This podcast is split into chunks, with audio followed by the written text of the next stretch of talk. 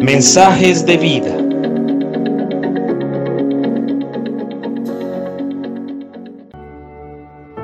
Buenos días, te saluda Nicolás Espinosa. La palabra de Dios nos dice que más bienaventurado es dar que recibir. Al respecto, en estos días leí un cuento popular sobre un hombre que estaba perdido en el desierto destinado a morir de sed.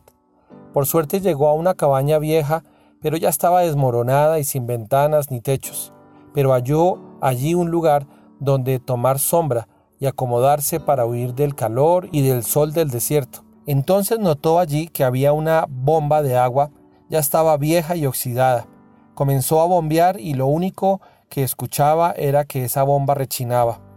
Desilusionado cayó postrado hacia atrás y entonces notó que a su lado había una botella ya vieja y totalmente sucia por la arena del desierto, pero la limpió y pudo leer que decía, usted necesita primero preparar la bomba con toda el agua que contiene esta botella y después, por favor, tenga la gentileza de llenarla nuevamente antes de irse.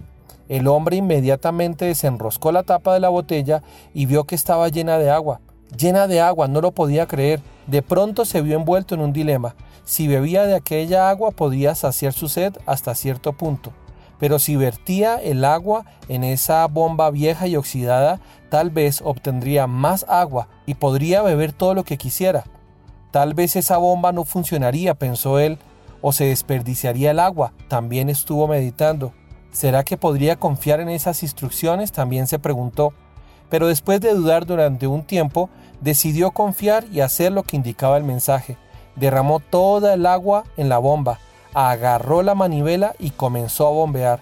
La bomba comenzó a rechinar nuevamente y no pasaba nada.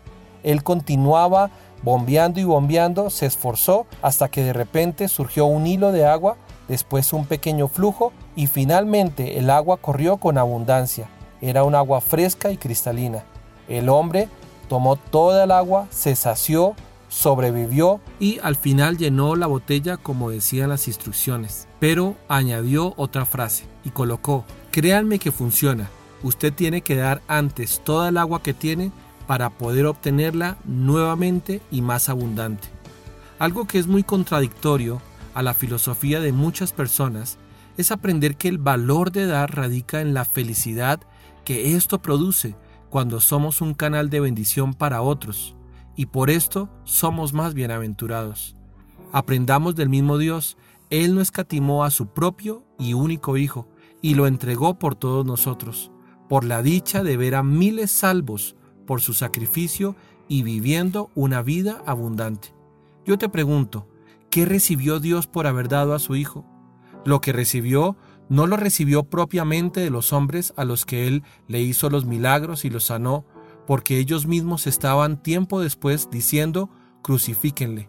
Él, como en el caso de esta historia que acabamos de escuchar, dio su vida para volverla a recibir, pero esta vez siendo exaltado hasta lo sumo y con el pleno gozo de ver multitudes de vidas, de familias, de hogares transformados y siendo salvos de una condenación eterna como aquella semilla que cae a la tierra y muere para después dar mucho fruto. Esto trae más dicha que pretender recibir siempre.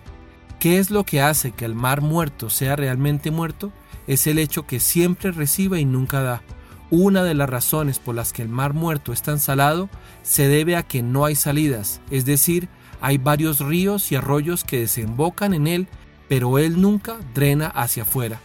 Tira hoy el egoísmo a un lado el deseo de solo recibir de los demás sus halagos, sus ayudas, sus aplausos, sus manos, y ocúpate de dar. Da un abrazo, una llamada de agradecimiento, unas palabras de afirmación, de consuelo, de fortaleza. Disponte hoy a dar al necesitado, a servir a Dios en todo lo que Él te ponga. No estés esperando más que alguien te llame para hacerlo y en la medida que lo hagas constantemente como estilo de vida, comprenderás las palabras de Jesús cuando dijo, más dichoso es dar que recibir. Que Dios te bendiga.